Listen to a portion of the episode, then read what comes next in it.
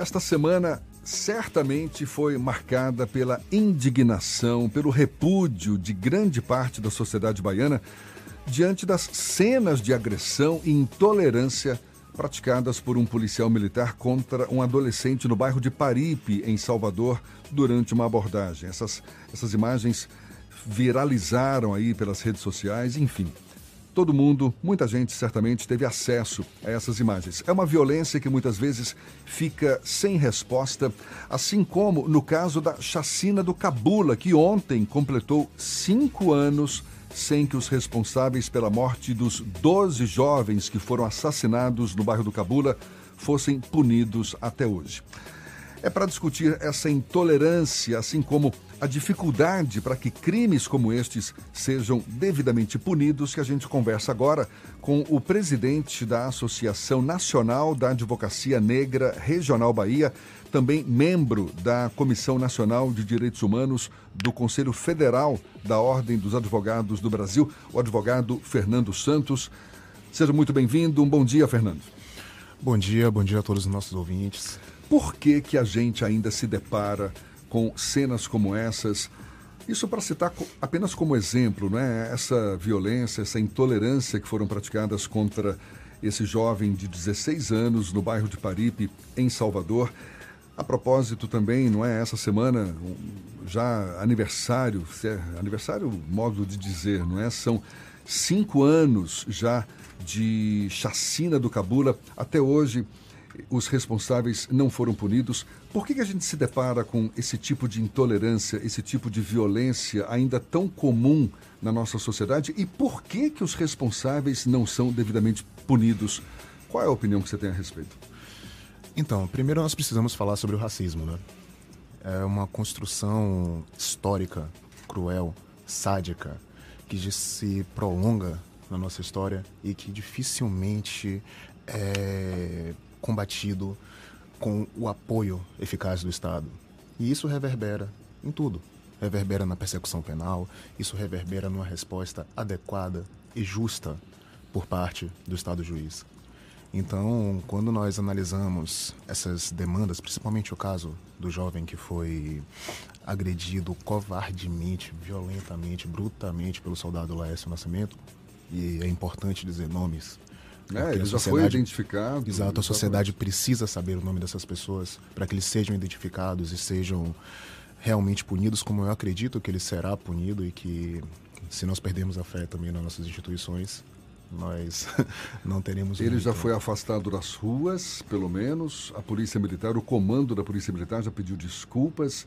Agora, a família não se sentiu satisfeita com as desculpas e, e, tem recebido o apoio de várias organizações, várias entidades de defesa dos direitos humanos, no sentido de que, de fato, não só sejam, é, é, é digamos, é, tenham uma, uma, indenização por danos morais, que acho que é o mínimo que se pode oferecer num caso como esse, mas que também haja punição para os responsáveis. Né? Sim, exato. Nós precisamos, uh, precisamos analisar que é necessário, é gritante, é urgente que a Polícia Militar entenda os reflexos do racismo dentro da sua instituição.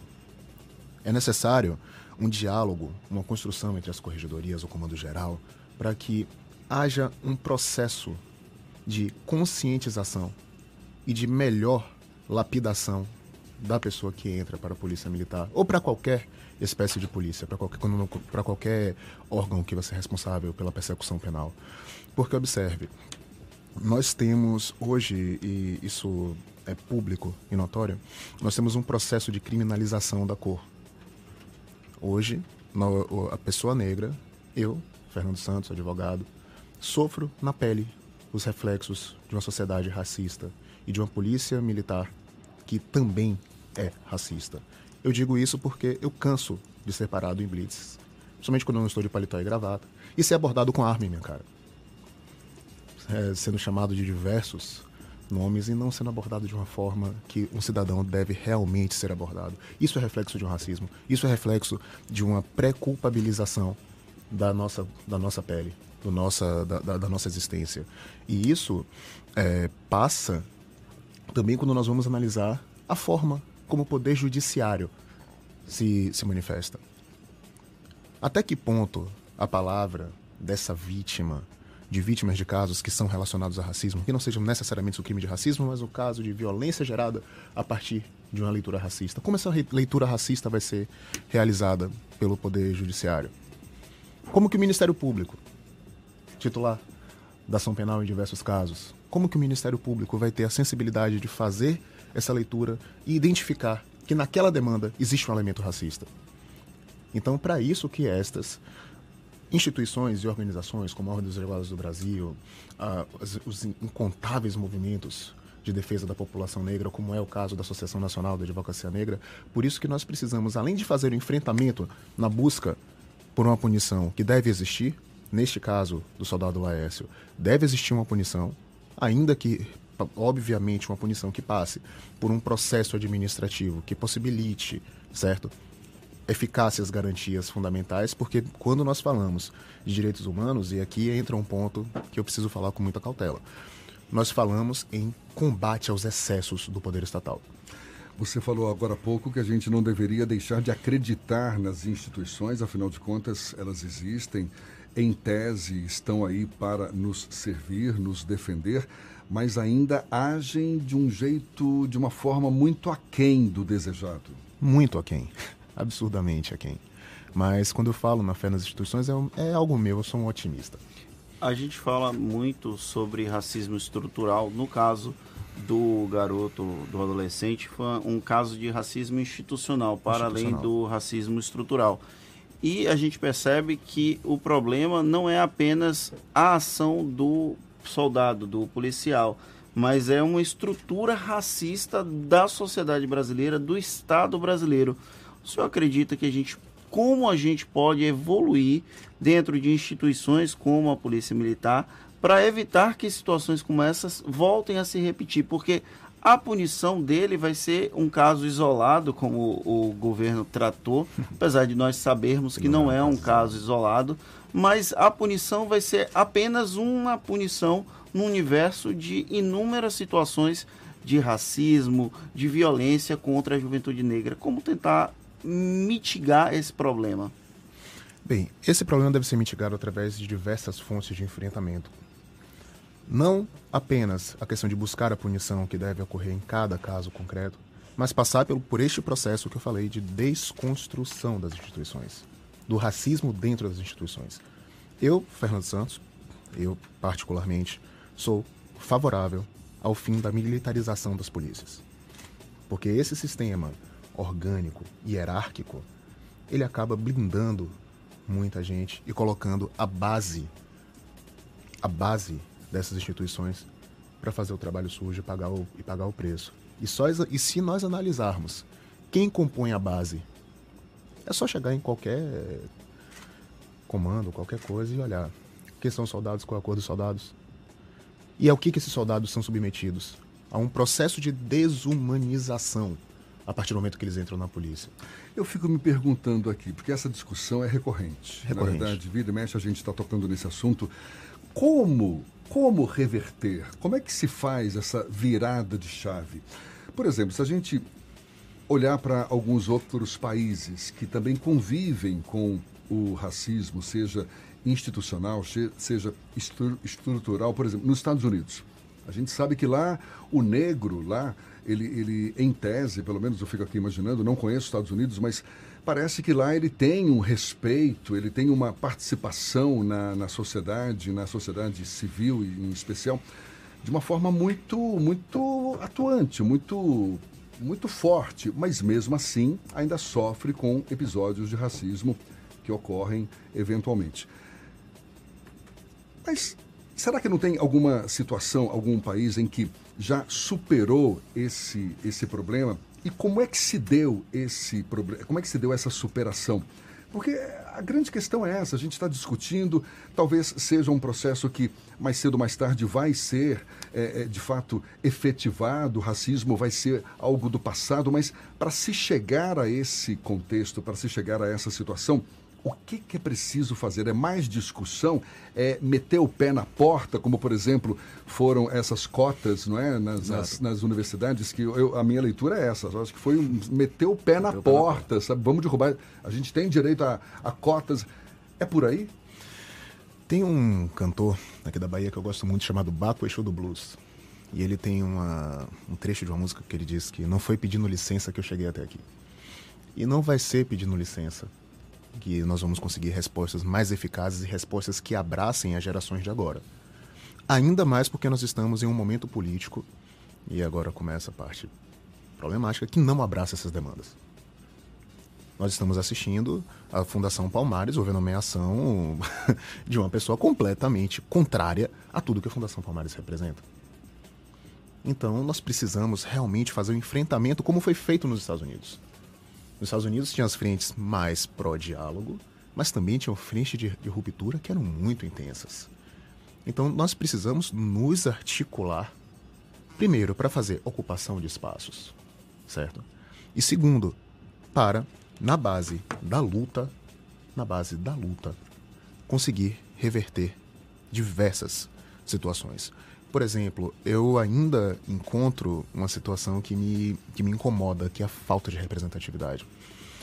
Aqui no, na OAB da Bahia, ah, nos últimos anos, nós tivemos uma inclusão maciça de advogados e advogadas negras. Mas ainda é muito pouco. Estamos caminhando para muito mais, mas ainda é muito pouco. Como que nós podemos é, ter uma sociedade, um grupo social que se impondere quando ele não se enxerga no poder? Nós precisamos trabalhar para isso. E nós precisamos trabalhar dentro do sistema. Nós precisamos trabalhar, a advocacia precisa trabalhar, as, as associações precisam trabalhar, a população precisa escolher representantes legítimos. E eu não estou aqui fazendo bandeira para A, B, C ou D. Nós precisamos escolher representantes legítimos, porque enquanto nós permitirmos que outras pessoas falem nossas demandas e pessoas que não conheçam nossas dores, eu não consigo enxergar um cenário de eficácia.